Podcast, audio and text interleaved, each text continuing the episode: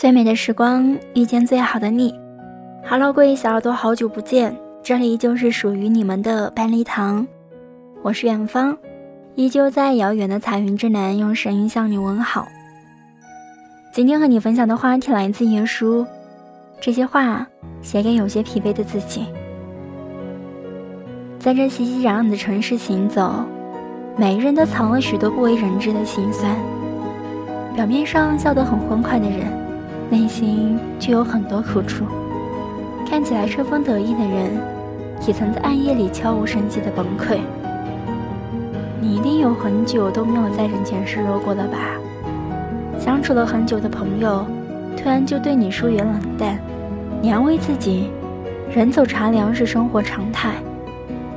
曾经把你捧在手掌心宠着的伴侣，最终却和你道了别离。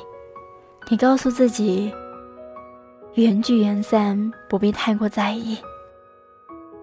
有时候真的会觉得生活很难，有太多的事情不能如意。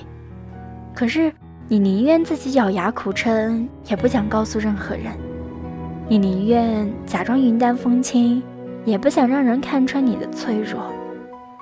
殊不知，逞强久了，你也会很累；伪装久了，你也会对生活失去希望。